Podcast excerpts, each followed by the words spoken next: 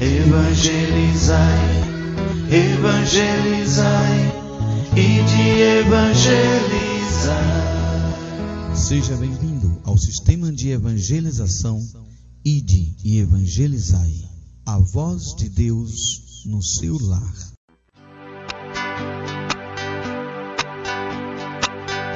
Educar com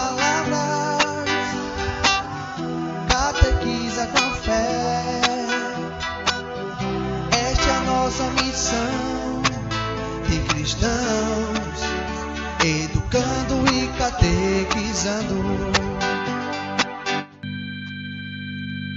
Começa agora o programa Educando e Catequizando com o professor Edvan Sena. Essa é nossa missão.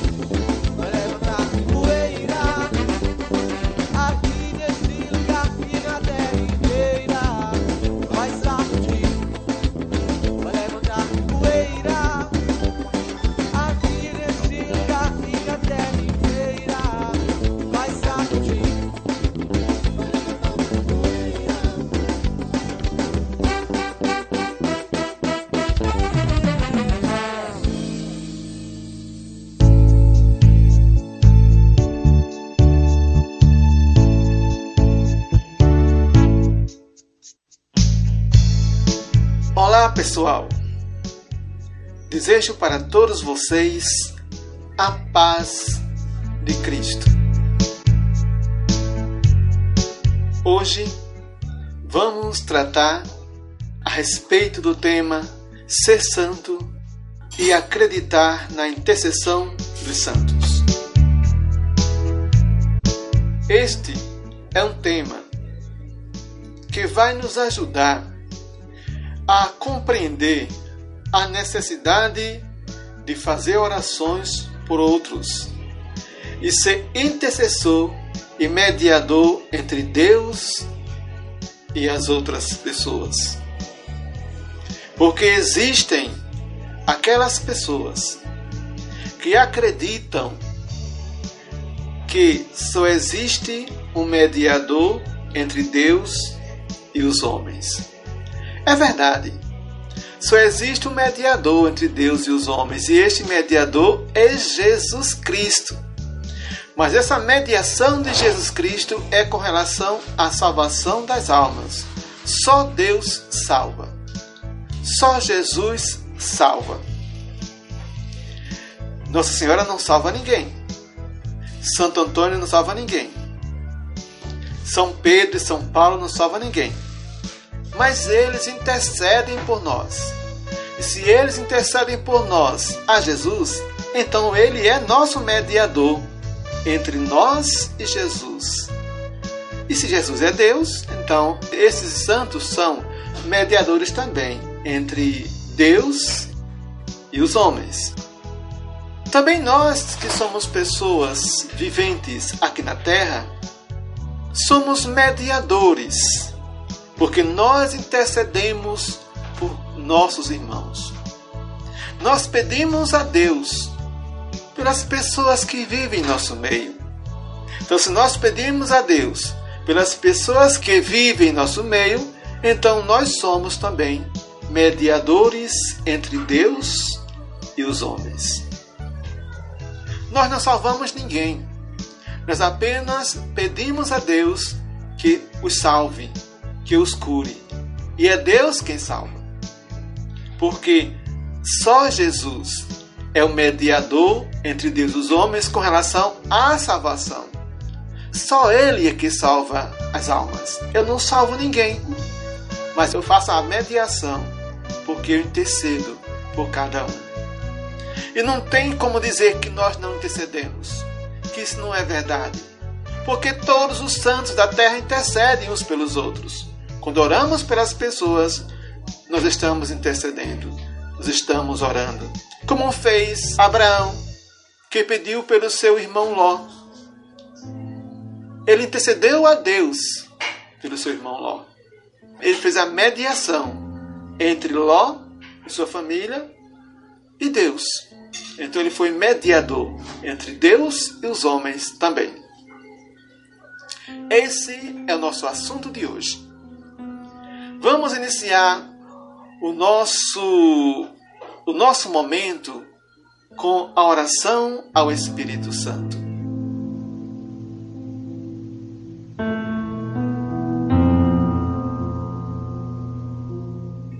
Em nome do Pai, do Filho e do Espírito Santo. Amém. Vinde, Espírito Santo, enchei os corações dos vossos fiéis, acendei neles o fogo do vosso amor. Enviai, Senhor, o vosso Espírito, e tudo será criado, e renovareis a face da terra.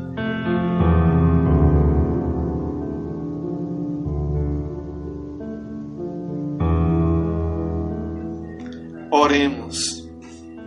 Ó Deus, que instruís os corações dos vossos fiéis com a luz do Espírito Santo, fazei que apreciemos retamente todas as coisas, segundo o mesmo Espírito, e gozemos sempre de Suas consolações. Por Cristo nosso Senhor. Amém.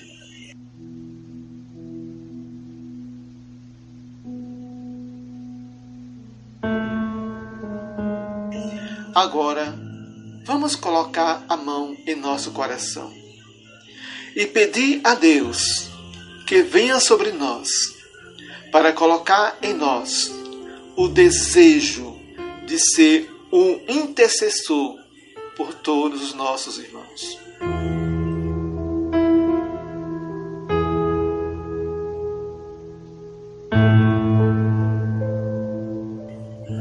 Senhor Jesus, Neste momento eu quero entregar em tuas mãos a nossa vida, a vida de cada ouvinte que escuta este podcast. Que o Senhor coloque nos seus corações o desejo de orar pelas pessoas, o desejo de ser intercessor das pessoas. Envia sobre eles o Espírito Santo para que eles saibam pedir corretamente a Deus pelos seus irmãos. Como Maria, eles saibam fazer a oração certa. E assim o Senhor os escute. Abençoai, Senhor, a todos nós. Amém.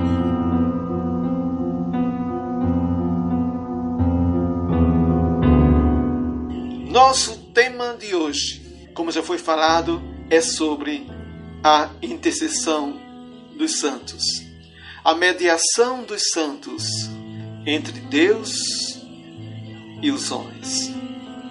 Nós sabemos que os santos estão no céu. Apesar de que existem algumas pessoas que acreditam que o céu é uma moradia isolada de Deus, que Deus está lá sozinho, com a presença apenas de seus anjos. Mas isso não é verdade. Deus está nesse ambiente também com a presença dos santos, aqueles que agradaram a Deus. Então, quem mora no céu é Deus, os anjos e todos os santos. E se eles estão no céu junto de Deus, estão na morada eterna de Deus, então eles, como estão próximos de Deus, intercedem por todos nós.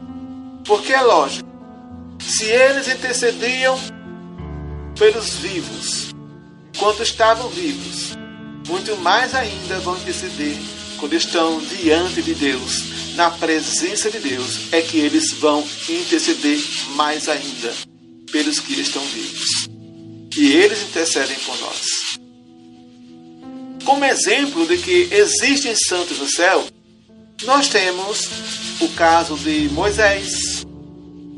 Moisés, quando morreu, o demônio lutou pela sua alma, porque o demônio queria levar a alma dele para o inferno, porque ele usou de ira quando bateu o seu cajado na rocha,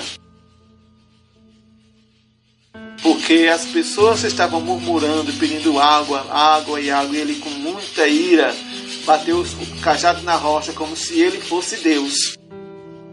Deus concedeu a água para o povo, mas isso foi um momento de arrogância. Então, por causa dessa arrogância, o demônio queria levar a alma de Moisés para o inferno. Mas os anjos de Deus, São Rafael, São Gabriel São Miguel, lutaram em favor de Moisés e levaram sua alma para o céu. Então, logicamente, a alma de Moisés está no céu. Não está no paraíso dormindo debaixo do chão, de jeito nenhum. Que história é essa? Como é que o anjo ia lutar contra ia lutar contra os demônios para que a alma de Moisés ficasse no chão? Enterrado no chão dormindo. Não. A luta dos anjos de Deus em favor da alma de Moisés foi para que a alma de Moisés fosse para o céu. Essa é uma realidade. Essa é uma verdade que nós não podemos desdizer. Então, os santos só chegaram à condição de santidade porque tiveram a ajuda e a graça de Deus, para viverem os mandamentos dele e assim fazer sua vontade. Existe muita gente que pensa que nós somos santos por nossa própria força, por nossa própria capacidade, mas não. Se nós somos santos, é porque Deus nos concede a graça da santidade. É por Deus que nós somos santos.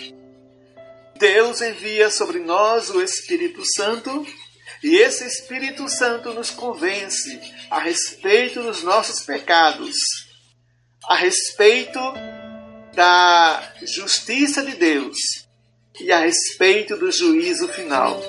Então é o Espírito Santo quem nos convence. É o Espírito Santo quem nos revela. E o Espírito Santo quem nos chama. Então, se nós somos santos, é pela graça de Deus que nós somos santos. E não pela nossa própria força. Daí, a graça de Deus em nossa vida nos faz santos. Nos faz viver uma santidade. Se nós tentarmos sermos santos por nossas próprias forças, jamais conseguiremos. Para que nós possamos ser santos, nós precisamos obedecer os mandamentos da lei de Deus. Jamais vou conseguir obedecer esses mandamentos pelas minhas próprias forças, porque esses mandamentos me são pesados, é difícil de cumprir. Mas se eu recorro ao Espírito Santo, se eu peço ajuda a Ele, Ele me dá forças. E assim, pela graça de Deus, pelo poder do Espírito Santo, passo a viver os mandamentos que Deus nos concede para a nossa santidade. Eu só vou ser santo se eu viver os mandamentos da lei de Deus.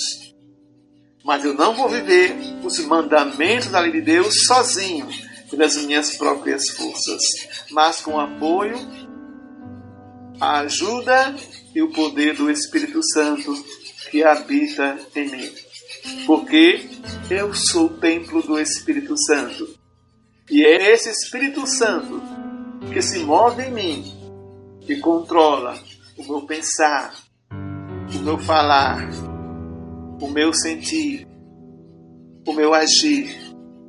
É o Espírito Santo que controla todo o meu ser para que eu seja santo e para que eu agrade a Deus. E nós sabemos, sem fé é impossível agradar a Deus.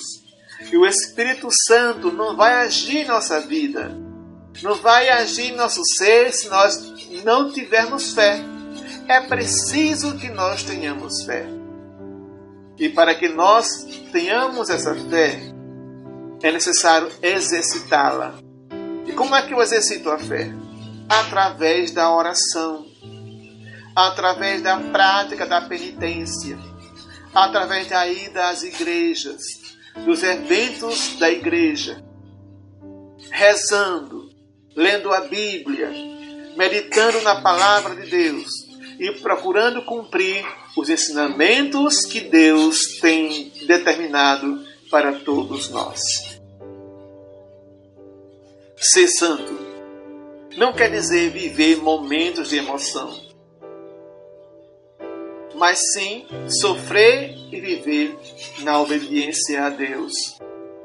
Mesmo que esta obediência nos cause sofrimento por amor a Deus e pelo ardente desejo de cumprir seus projetos na nossa vida. A emoção é muito importante para que nós possamos nos animar com relação à fé. Mas a nossa fé não é emoção. A emoção não é nossa fé, apesar de que muitas pessoas pensam que a fé é movida pela emoção. A emoção ajuda sim, mas a fé não é movida pela emoção, certo? A fé é movida pela decisão em querer sofrer por amor a Cristo, em querer viver na obediência a Deus. E essa obediência a Deus, se eu decidir viver a obediência a Deus, mesmo diante do sofrimento que essa obediência me provoca, aí sim eu tenho fé. Por exemplo, se eu estivesse num momento de sofrimento, de perseguição, as pessoas com arma na minha cabeça, ou eu preso numa prisão, será que eu vou estar emocionado? Não. Eu posso estar triste. Eu posso estar um pouco abatido. Mas se eu decido não renegar a Deus, se eu decido servir a Deus mesmo diante do sofrimento, mesmo diante da perseguição e da prisão, se eu decido servir a Deus, e mesmo diante de tudo isso, aí sim eu tenho fé. Porque eu obedeço a Deus, porque eu sirvo a Ele, porque eu creio nele, mesmo diante das dificuldades. Então, meus irmãos, nós precisamos ser obedientes a Deus. E essa obediência a Deus, mesmo diante do sofrimento, que nós nos tornamos santos. Nós nos tornamos santos quando nós decidimos deixar Deus agir em nossa vida. Nós nos tornamos santos quando nós decidimos deixar a nossa vida sobre a direção de Deus e assim viver o seu projeto de vida para todos nós. Isso é viver a santidade que Deus quer para todos.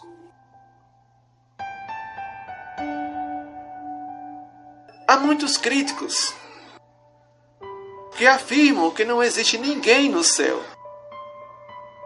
a não ser o próprio Deus e seus anjos.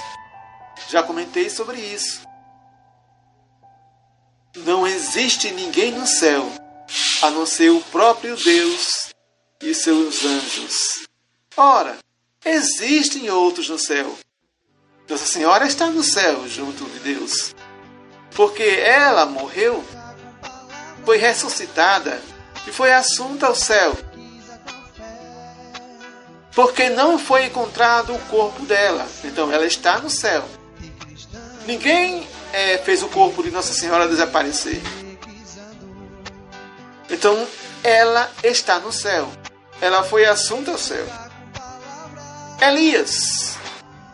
Elias foi arrebatado para onde? Para o inferno?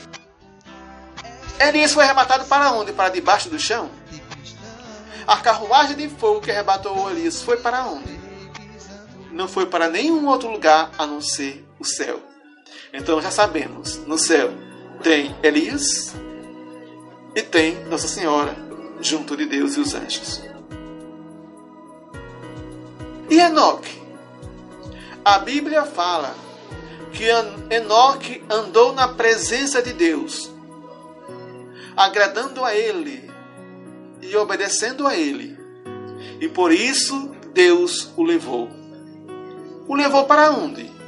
Para o inferno? Para debaixo do chão? Não. Levou Enoque para Deus. Então temos, junto de Deus, Elias, Nossa Senhora e Enoque.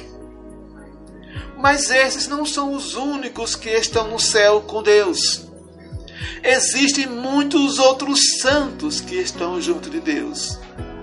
Santo Antônio de Pádua, São Paulo Apóstolo, São Pedro, Santa Teresinha do Menino Jesus, Santa Rita de Cássia e muitos outros santos.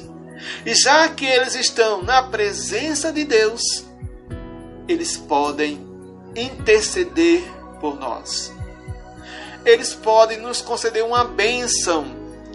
E essa bênção é a sua intercessão por nós diante de Deus. Essa é uma prova. Quer dizer que no céu só tem Deus e os anjos, isso é uma heresia. Porque Deus está com a presença de seus anjos e de seus santos também. Aqueles que andaram na terra agradando a Deus, procurando fazer a sua vontade. De acordo com a opinião dos críticos a respeito da doutrina da intercessão dos santos pelos vivos, todas as pessoas que morreram não poderiam nem estar no céu, nem no inferno, pois estão dormindo debaixo da terra, aguardando o juízo final, quando todos os mortos ressuscitarão, quando os escolhidos de Deus serão arrebatados junto com os vivos que agradaram a Deus, e o restante serão dominados pelo poder da besta e seu anticristo, para no final da batalha serem condenados ao fogo eterno. Aí tem uma meia verdade. dizer que, os, que as pessoas que morrem, os bons e os maus, estão dormindo debaixo da terra, é uma coisa. Outra coisa é dizer que Jesus vai voltar e quando ele voltar, os mortos ressuscitarão primeiro. E aqueles que ressuscitaram, os bons, vão ser arrebatados ao céu e os maus vão permanecer vivos para sofrerem na terra, para depois serem condenados ao fogo eterno, diante de uma dominação da besta e do anticristo. Ora, os santos estão no céu. Isso deixa as pessoas um pouquinho confusas. Como é que os santos estão no céu? Depois vão ressuscitar no último dia para serem arrebatados. Isso é fácil de compreender. É fácil de entender isso. Os santos estão no céu, mas somente alma, somente espírito, a não ser Elias, a não ser Nossa Senhora, a não ser Enoque. Esses aí estão no céu de corpo e alma, porque os seus corpos foram transformados. Mas os santos que estão no céu, somente em espírito, somente sua alma, no último dia, no dia do juízo final, as suas almas retornarão a seus corpos e os seus corpos ressuscitarão. E quando esses corpos ressuscitarem, junto com os outros corpos das pessoas más, os corpos dos santos serão glorificados. E os corpos dos santos glorificados, como foi glorificado o corpo de Jesus, esses corpos serão arrebatados para o céu. Não vai ser somente sua alma, seu espírito que vai estar presente no céu junto de Deus, mas o seu corpo inteiro glorificado, como foi glorificado o corpo de Jesus. E os vivos que ficarem na terra vão sofrerem, vão sofrerem por bastante tempo sob a dominação da besta e do anticristo, para depois, ao final, com a derrota da besta e do anticristo, as almas que não agradaram a Deus serem condenadas ao fogo eterno. Aí surge uma pergunta: e o corpo daqueles santos que seu corpo não foi corrompido pela terra? Como, por exemplo, o corpo de alguns santos, como o corpo de São Padre Pio e de outras santas. Não lembro agora o nome deles. O que é que vai acontecer com o corpo deles? Eles vão ressuscitar da terra? Não os seus corpos incorruptíveis vão ressuscitar com a alma do santo e vão ser arrebatados para Deus juntamente com a alma daqueles que os seus corpos foram ressuscitados.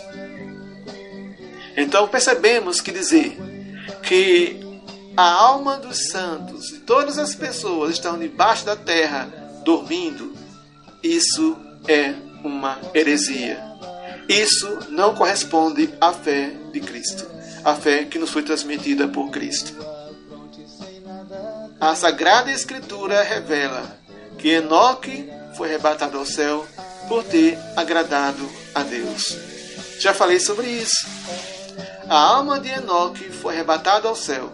E se a alma de Enoque foi arrebatada ao céu, então ele está de corpo e alma no céu com Deus.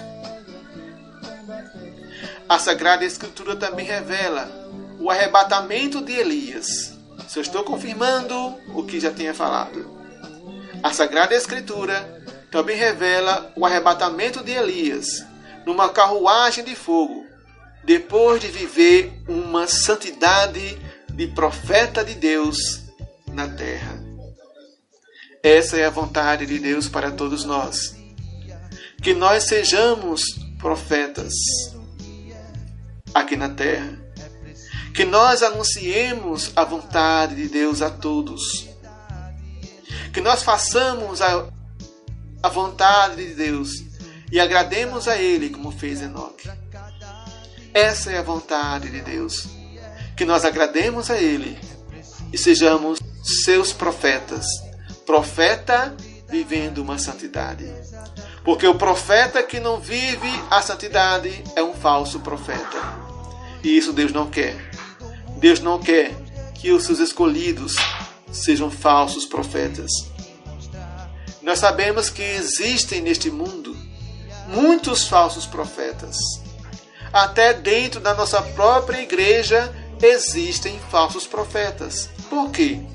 Porque anunciam a vontade de Deus, mas não vivem essa vontade. E o pior ainda é que dentro de nossa igreja existem aqueles profetas que não anunciam a vontade de Deus, anunciam a sua própria vontade, as suas próprias ideologias, dizendo que é vontade de Deus. Esse é de mão cheia um falso profeta. E logicamente, esse não será arrebatado para Deus. Esse não terá um encontro pessoal com Deus. Pelo contrário, o seu destino é outro. E eu não gostaria desse destino para mim, nem gostaria desse destino para vocês, meus queridos irmãos que estão me ouvindo agora nesse podcast. A Sagrada Escritura também revela que Satanás lutou contra os anjos de Deus na tentativa de levar a alma de Moisés para o inferno. Mas foi derrotado e a alma de Moisés foi para o céu. Vejamos bem, meus irmãos, a Sagrada Escritura nos revela muitas coisas e revela o desejo de Satanás para todos nós. Ele não está satisfeito de que Deus é Deus. Ele queria ficar no lugar de Deus e queria ser adorado como Deus é adorado. E por isso detesta todos os filhos de Deus. Ele detestou todo o trabalho, todo o projeto divino de Deus para o povo hebreu que estava escravo no Egito. Moisés libertou aquele povo que estava escravo no Egito. E isso foi a vontade de Deus. E a vontade de Satanás era que esse povo continuasse escravo no Egito. Escravo de um povo que adorava a falsos deuses. E se esse povo ficava lá sendo dominado por um povo que adorava falsos deuses, com o tempo, esses deuses falsos seriam deuses deles. Mas Moisés os libertou da escravidão do Egito e contrariou o desejo e o sonho de Satanás. E por isso Satanás ficou com muita raiva de Moisés. E diante de um erro que Moisés cometeu, bateu seu cajado na rocha para jorrar água para o povo diante de sua ira. Isso foi um motivo de mão cheia para Satanás utilizar como recurso para tomar a alma de Moisés e levá-la para o inferno com ele. Levar a alma de Moisés para o inferno com ele. Isso nos diz alguma coisa. Os nossos irmãos separados nos dizem que as almas dos bons e dos maus estão no paraíso, enterrados embaixo da terra, aguardando o retorno de Jesus no dia do juízo final. Mas Satanás queria levar a alma de Moisés para o inferno. Ora, como assim? Os evangélicos dizem que quando as pessoas morrem, ficam debaixo da terra dormindo. Para eles, debaixo da terra é o paraíso, é ah, está dormindo. Não vai para o inferno, nem vai para o céu. Mas Satanás queria levar a alma de Moisés para o inferno. Isso prova que as afirmações evangélicas sobre esse assunto é uma heresia. Então, quando as pessoas morrem, se não for antes do juízo final, as almas delas podem ir para dois lugares: ou para o céu ou para o inferno. É claro que existem algumas condições em que a pessoa que ainda não chegou a um grau de santidade não vai diretamente para o céu e também não vai para o inferno. Nesse caso, essa alma vai para onde? Para o purgatório, para que sejam purificadas de seus pecados.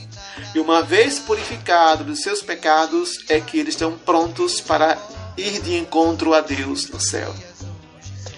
Então, a verdade é a seguinte: dois lugares as pessoas podem ir depois de sua morte: ou o céu ou o inferno.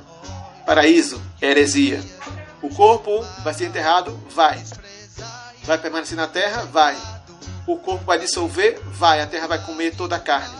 Mas a alma dessa pessoa que está enterrada só pode estar em dois lugares: ou no céu ou no inferno. Estará no céu aquelas pessoas que foram santas. Será direcionada ao céu também aquelas pessoas que não foram santas suficiente, mas que procuraram agradar a Deus e estão no purgatório. Mas embaixo da terra não vai existir nenhuma alma, somente o corpo, corrompido pela terra.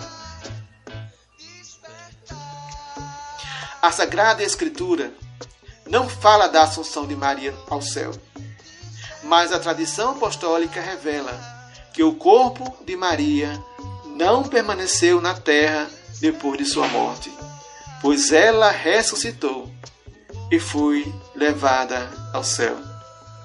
Nossos irmãos separados, alguns os chamam de evangélicos, outros os chamam de protestantes, falam que Maria não foi de forma alguma assunta ao céu.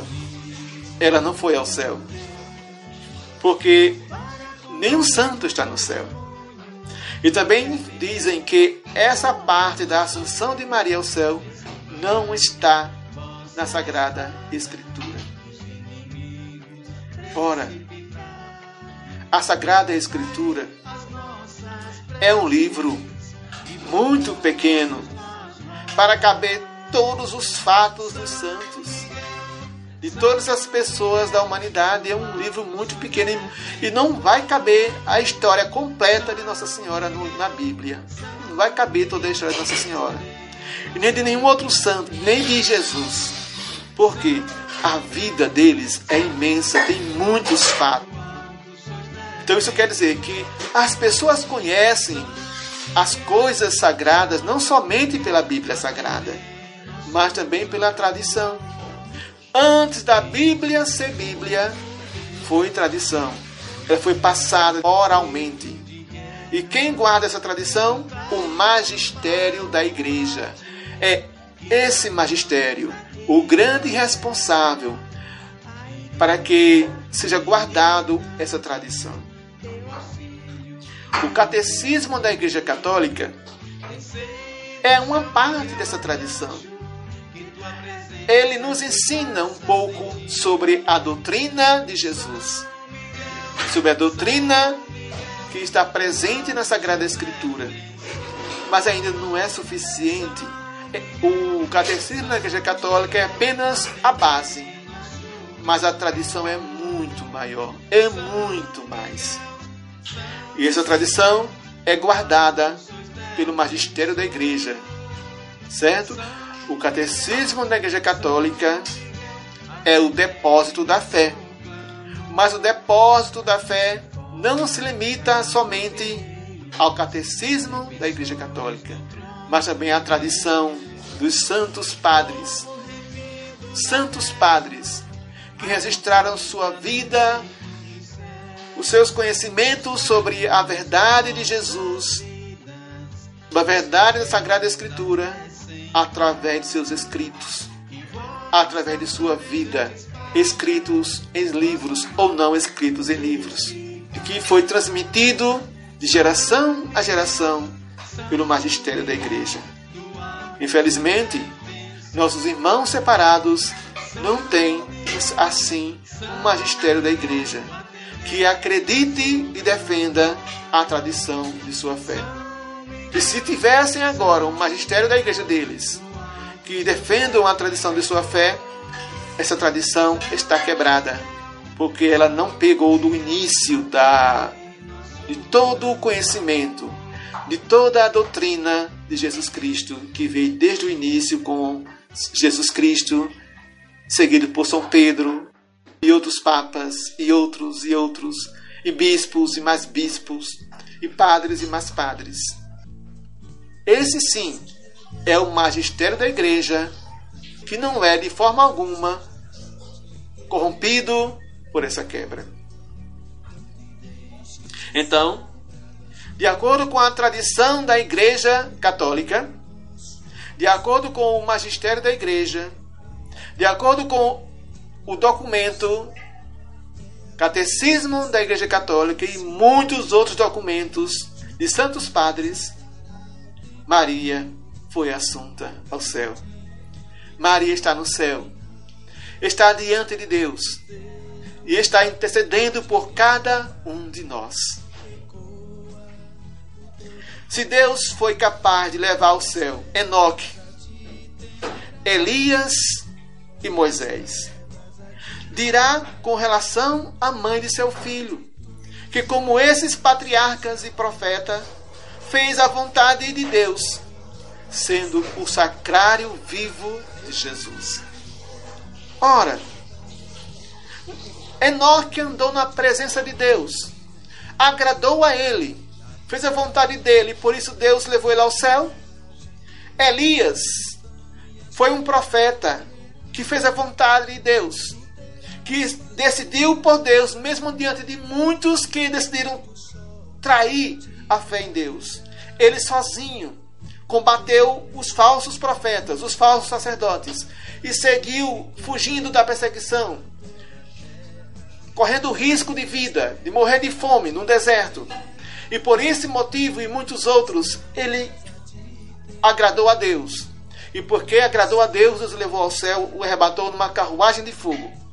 E Moisés, porque libertou o povo hebreu que estava escravizado no Egito. Porque fez a vontade de Deus de libertar um povo escravo que estava no Egito. E levar esse povo para adorar a Deus, servir a Deus e para uma nova terra, a terra prometida por Deus a esse povo.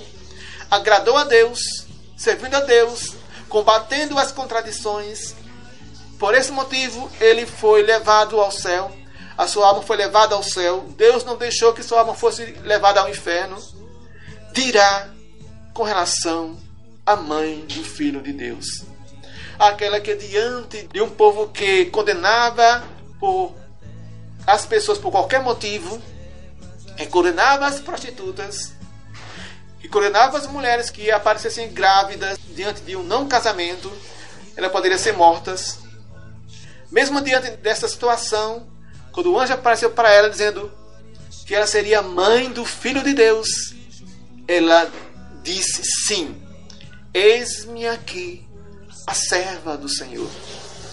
Faça-se em mim segundo a vossa palavra. Vejam bem a decisão de Nossa Senhora e olha a idade dela, 15 anos de idade.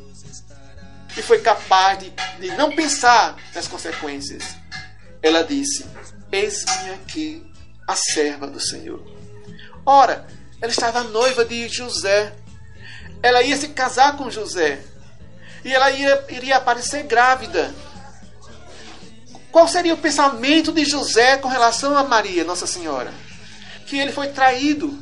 Então, o que é que ia acontecer? Possivelmente José iria levá-la para ser apedrejada até a morte. Iria se sentir muito mal com isso.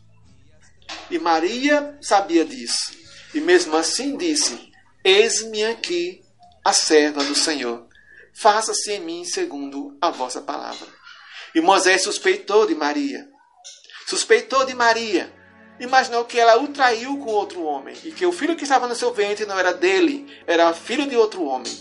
Ele a queria desprezar. Só que José era um homem justo e não quis fazer isso publicamente diante da, da região onde ele morava. Então, para fazer isso, foi o que ele fez. Levou ela para uma outra região, justamente no tempo do recenseamento. Então, ele levou ela para essa região e, para que lá ela, ele despedisse ela e voltasse para casa sozinho. Mas, como José era um homem justo, era um homem temente a Deus, Deus também não queria que Nossa Senhora ficasse sozinha e fosse vista como uma prostituta ou uma mulher que traiu seu esposo. Foi o que Deus fez. Mandou que o anjo Gabriel visitasse José. Que lhe disse: José, não temas. O filho que a virgem espera é o Filho de Deus. Ora, era o Filho de Deus. Não nasceu da carne, não nasceu do sangue, mas do Espírito de Deus. A concepção de Maria não necessitou de relação humana, mas sim o poder divino, o poder do Espírito Santo que entrou em Maria, que agiu em Maria e ela concebeu. E ali estava no ventre de Maria o Filho de Deus. Daí então, Maria é o sacrário vivo de Jesus, o primeiro sacrário vivo de Jesus. Nas igrejas que nós frequentamos, a igreja católica, nós temos lá o sacrário. Nós vamos até lá, nós nos, nos ajoelhamos, adoramos a Jesus Eucarístico. Mas o primeiro sacrário de Jesus foi Maria Santíssima. Nós adoramos Jesus na igreja diante do sacrário, mas a primeira adoradora de Jesus foi Maria.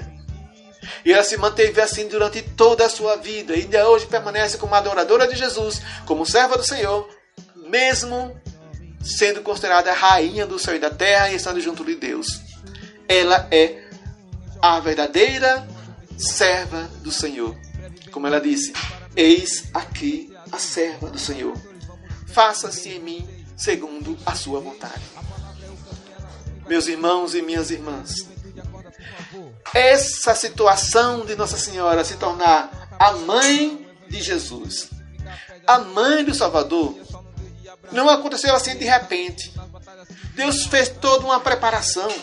Muito antes de Deus criar o mundo, já tinha planejado toda a história da salvação. E Maria estava inclusa. Ela seria escolhida para ser a mãe do Salvador. Daí, os pais de Maria Santíssima, que são os avós de Jesus, Santa Ana e São Joaquim, são santos, porque eles foram preparados por Deus para essa santidade. Então Maria nasceu na santidade.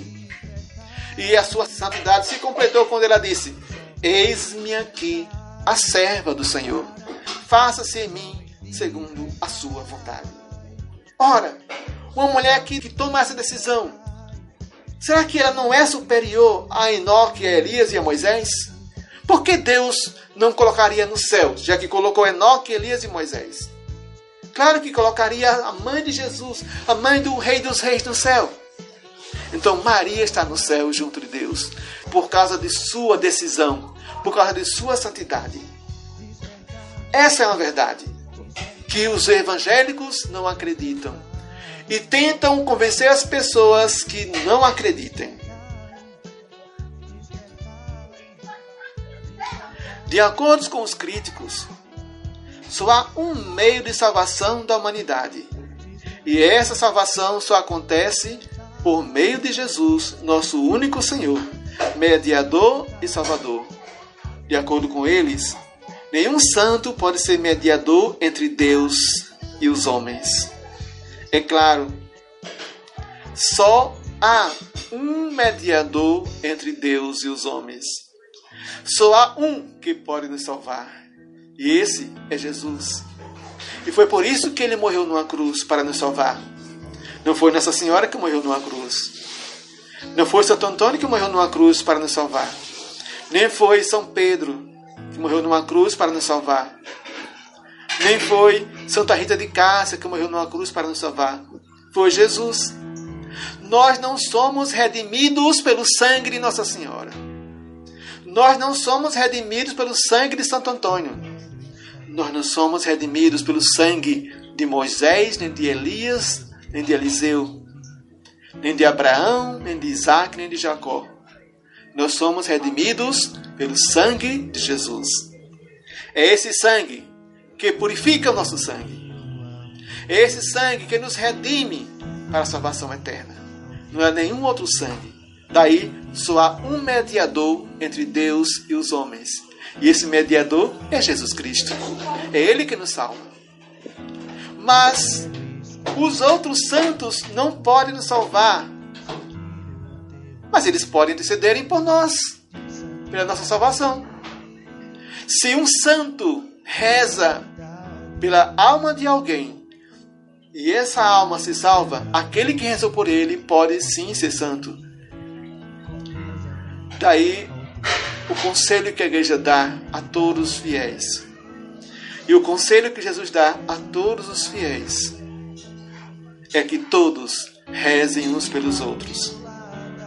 Se aqueles que recebem nossa oração chegarem à salvação, ele não se salva sozinho. Aquele que rezou por ele se salva também. Porque ele, pela sua oração, pela sua santidade e perseverança na oração, mostrou sua santidade. Por isso é que vai ser salvo. Mesmo que ele não vá direto para o céu, vá primeiro para o purgatório, mas ele vai se salvar. Porque ele levou uma alma à conversão e essa alma que se converteu foi para Deus. Daí nós precisamos rezar pelas pessoas. E por esse motivo, com relação à oração, nós somos mediadores. Somente pela oração nós somos mediadores. Deus salvou quatro pessoas. Quatro pessoas Deus salvou. Porque teve alguém que mediou por eles. Foi Abraão. Abraão estava em conflito, em determinada situação, com seu sobrinho Ló, que na Sagrada Escritura é tratada como irmão, para que não houvesse confusão entre as duas famílias. O foi que aconteceu? Abraão e Ló fizeram um acordo que um fosse para um lado e outro fosse para o outro. Infelizmente, Ló foi para uma região onde tinha uma cidade que se corrompeu ao pecado, Sodoma. E lá as pessoas eram pecadoras, muito pecadoras, cometiam muitos pecados. Olha, gente, eu sinto muito em dizer isso, mas nosso mundo está pior do que Sodoma. Lá em Sodoma, as pessoas matavam por qualquer motivo. Lá em Sodoma, as pessoas se corrompiam com relação com relações sexuais não naturais. Sabe o que isso quer dizer, não sabem? Era Sodoma que agia dessa forma. Lá não se adorava a Deus. Lá não se servia a Deus. Lá se prostituíam muito. Lá roubavam, matavam, assassinavam. E como é que está o nosso mundo hoje? Está terrível.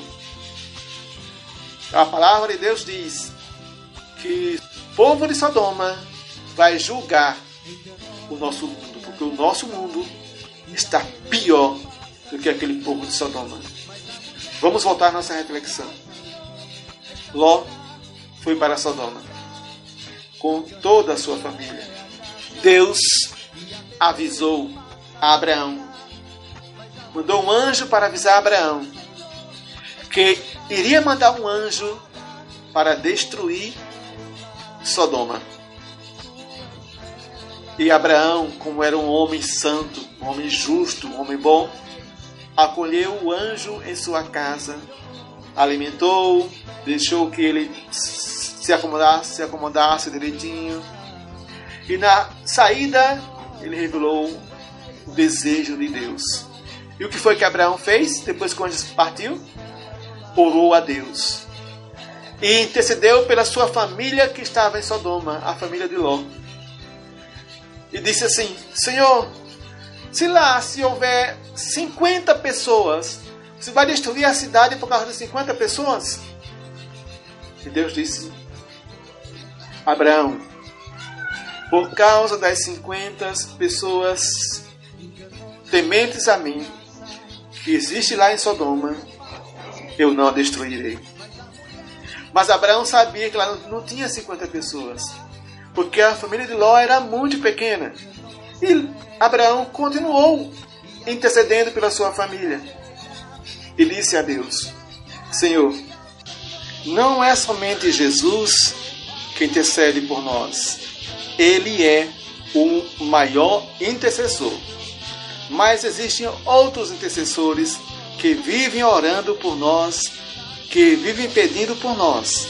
E esses intercessores são os anjos, os santos vivos e os santos que estão no céu. Esses são os intercessores. E os anjos têm algo especial. Eles intercedem por nós e lutam em nosso favor por ordem de Deus. Também os santos vivos intercedem pelos vivos, também lutam em favor dos vivos, através do anúncio da palavra de Deus, através das mensagens de Deus que é passada para essas pessoas.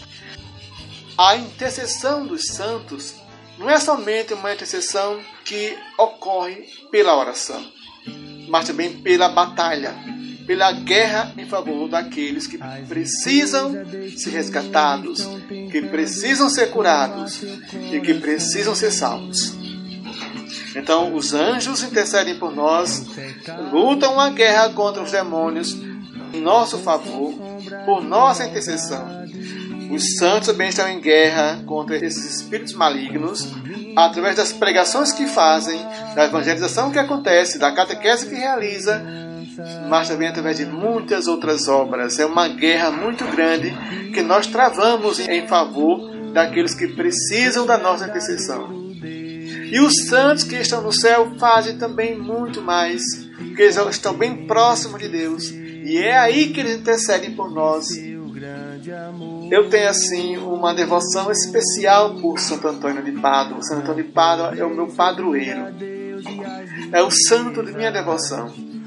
Eu tenho certeza que Santo Antônio de Pádua intercede, intercede por mim, pela minha família, mas também por muitas outras pessoas. São Paulo Apóstolo também um outro intercessor meu, que também é o santo de minha devoção. São Paulo Apóstolo, e agora, já que eu sou membro da paróquia São João Batista e Santa Isabel, também São João Batista e Santa Isabel agora são meus intercessores. Eles intercedem por mim, pela minha família, por todos nós. Também São José, porque onde eu moro é da, pertence à comunidade São José.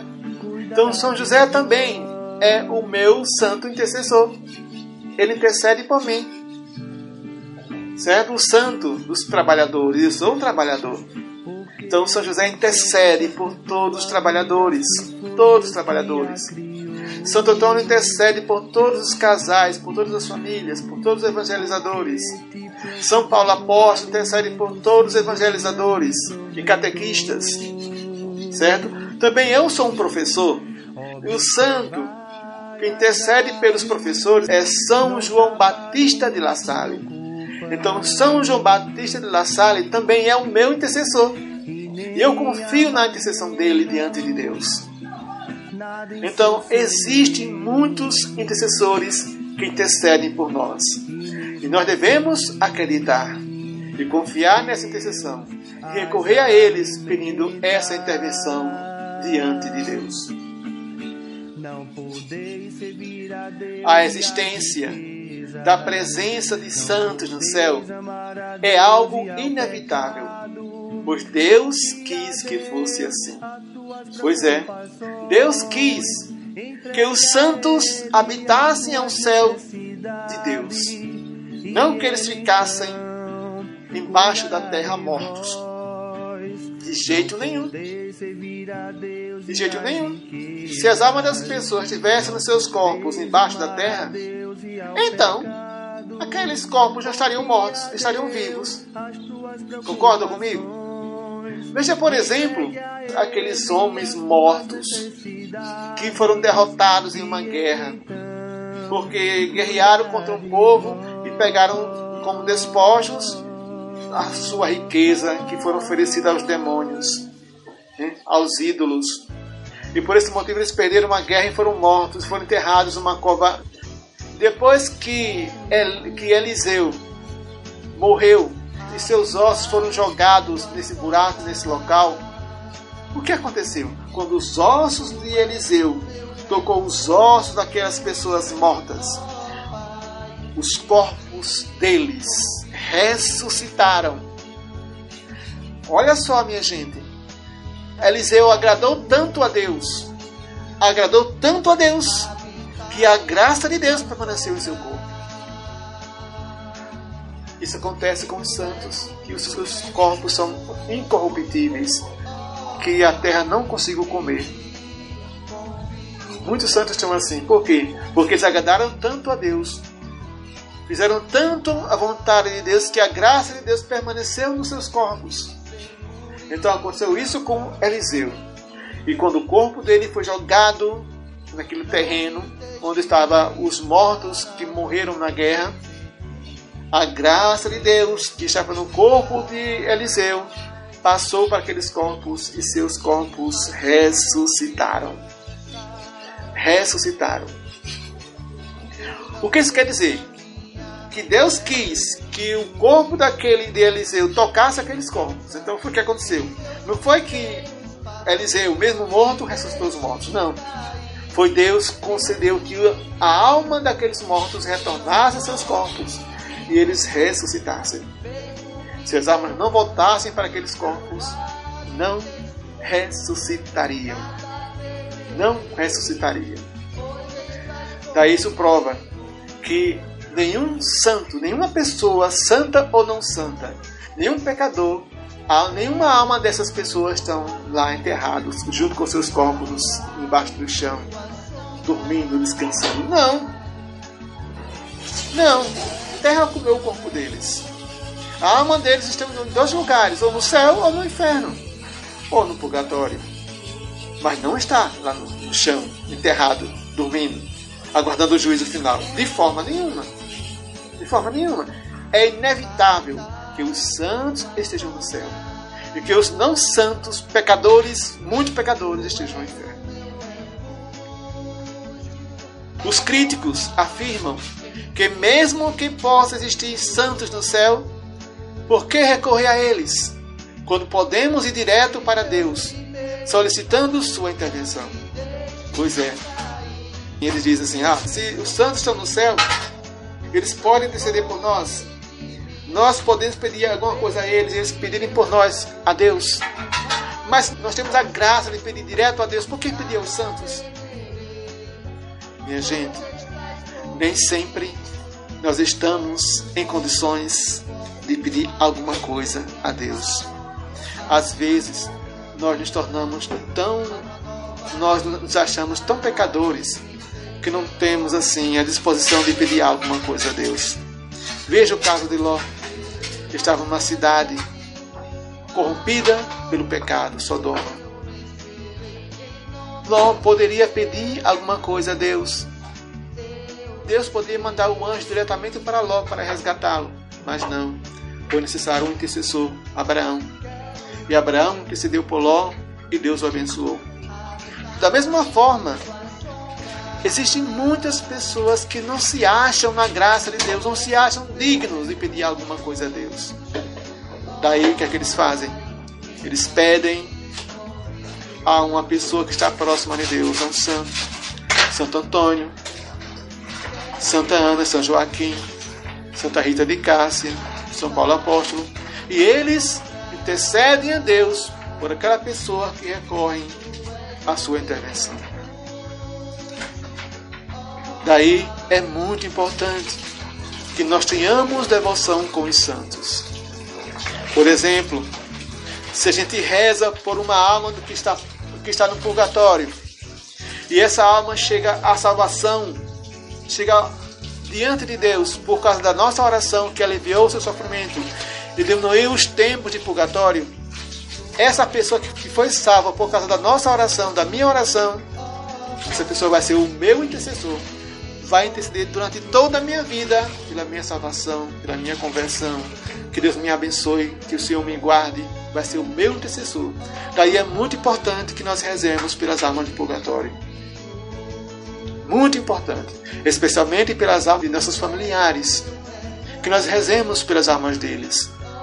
Essas almas que, quando chegarem à salvação eterna, por causa da nossa oração, eles vão ser nossos intercessores.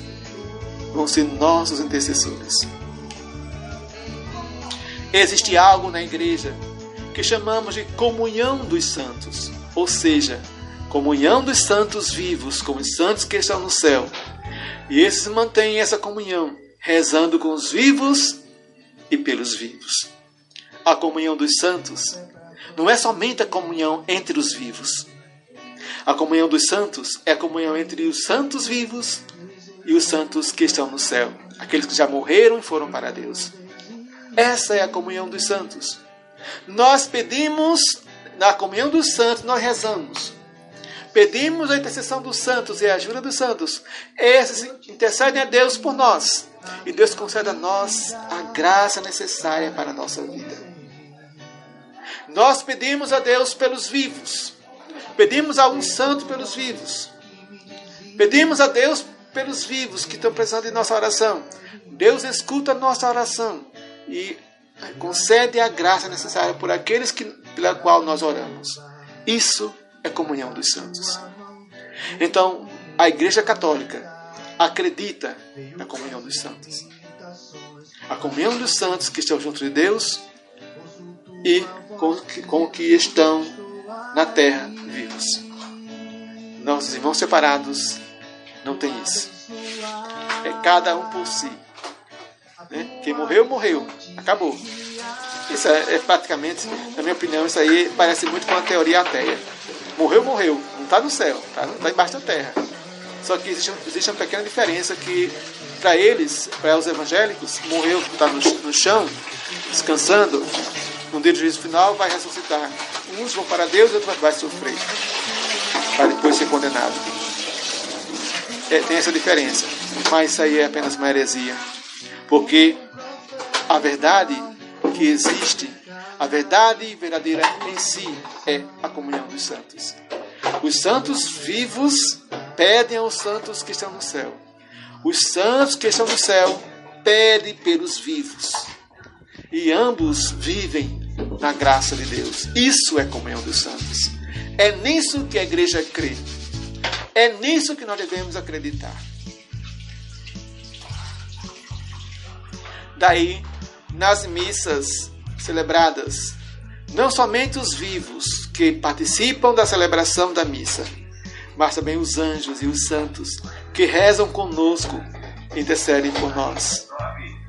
A missa, minha gente, é um acontecimento muito importante para nós.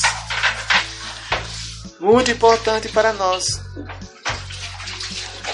O sacrifício de Cristo, o Calvário de Cristo, acontece em todas as missas. Aquele povo que estava diante da cruz de Cristo quando ele foi crucificado, a mãe de Jesus e os apóstolos, acontece na missa. E não tem somente Nossa Senhora e os apóstolos, tem todos os santos e todos os anjos. É um acontecimento extraordinário.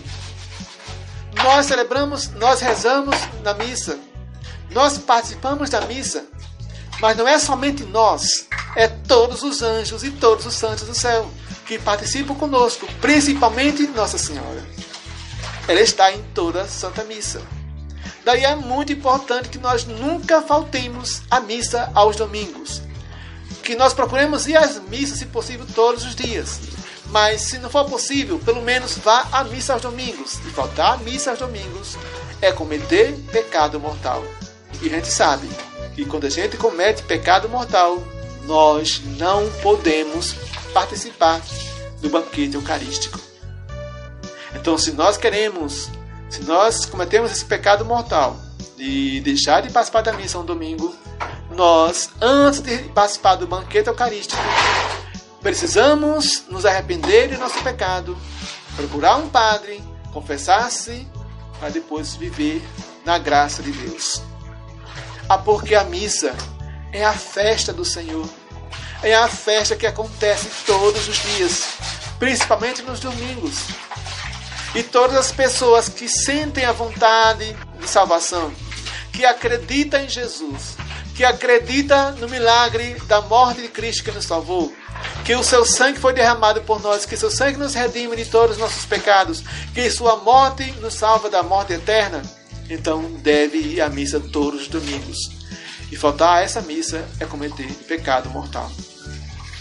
Quando nós nos ajoelhamos diante da oração eucarística, diante da transformação do pão no corpo e do vinho no sangue de Cristo, quando nós nos ajoelhamos naquele momento, não somos somente nós que nos ajoelhamos. Os santos do céu e os anjos do céu se ajoelham também para adorar a Jesus naquele momento. Quando vamos ao sacrário adorar a Jesus, não pensem que somente nós nos ajoelhamos e adoramos a Jesus. Os santos que estão no céu e os anjos que estão ali também se ajoelham e adoram a Jesus junto conosco. Quando nós adoramos, quando nós rezamos, eles rezam conosco, intercedem por nós. E tudo isso pela intervenção, graça e poder do Espírito Santo. Daí, meus irmãos e minhas irmãs, é muito importante que nós jamais deixemos de adorar Jesus Eucarístico. Todos nós, autênticos e verdadeiros católicos, devemos manter a fé na comunhão dos santos. Sim. Rezando pelos mortos que estão no purgatório. Pedir a intercessão dos santos nas nossas necessidades. Seguir o exemplo dos santos, Igreja Triunfante, como modelos de vidas que agradaram a Deus e fizeram suas vontades. Louvado seja nosso Senhor Jesus Cristo, para sempre seja louvado. E a beleza é passageira, mas a mulher que teme ao Senhor, esta será louvada. Enganosa é a graça, e a beleza é passageira, mas a mulher que teme ao Senhor, esta será louvada. Tu és